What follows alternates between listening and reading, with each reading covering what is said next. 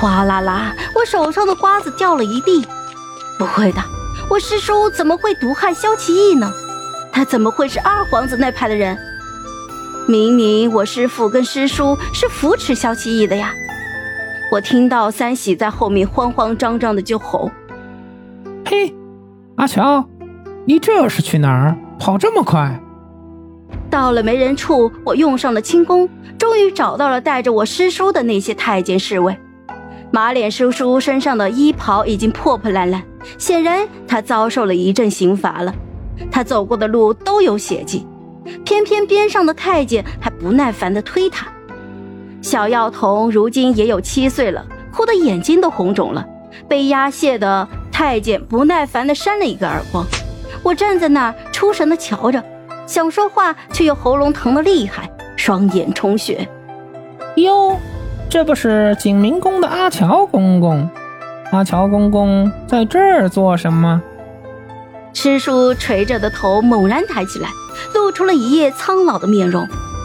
他对我轻轻的摇着头，眼里噙满了泪。不行啊，师叔，我不能眼睁睁的看着他们带你走啊！阿乔，药童沉不住气，哭着喊我的名字。师叔一把捂住了小药童的嘴，呵斥道：“喊什么喊？”我知道我应该走的，可是我的双脚像是灌了铅，根本就挪不动。这个时候，站在后面的一个侍卫走上来，按住我的肩膀，一点一点的把我推开。他嗓音浑厚有力的说道：“这位公公，别耽误我们当差。”我抬头仔仔细细的看着他。纵然三年没见，可是我还是认出了，这是我的师兄裴定川呢。我师兄要送我师叔去死，这吃人的宫殿到底演绎了一场什么戏呀？阿成，师兄按住我的肩膀，只是无声的念了我的名字，他的眼神那样沉痛，可他还是忍了下去。师兄啊！比师叔的关系更亲近。我小时候总是听师傅念叨：“嘿，老匹夫，仗着自己在京城，快把我的好徒儿养成他的亲儿子了。裴定川这个臭小子就是没有眼力劲儿。那个老匹夫能叫他什么？”师兄是京城人，不像我可以日日陪在师傅的身边。他一年中有一半的时间要留在京城，跟师叔的关系更亲近。我站在墙根，失了魂一样。萧启义找到我的时候，他一脸的着急。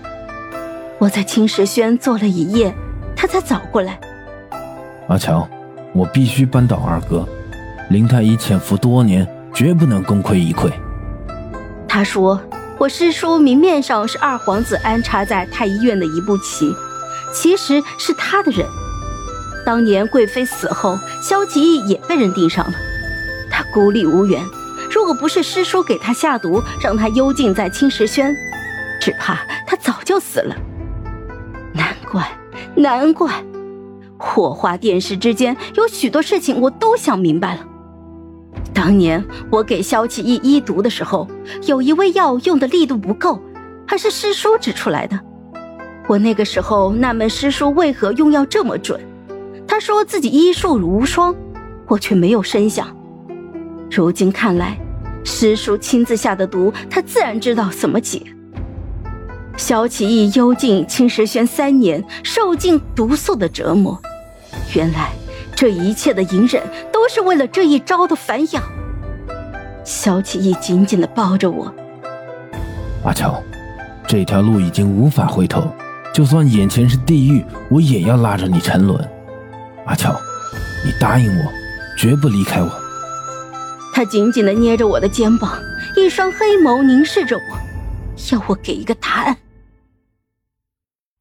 好了，本集故事就到这儿，我们下集见，记得订阅和点赞哦。如果你有喜欢的故事，也欢迎在留言区告诉我们。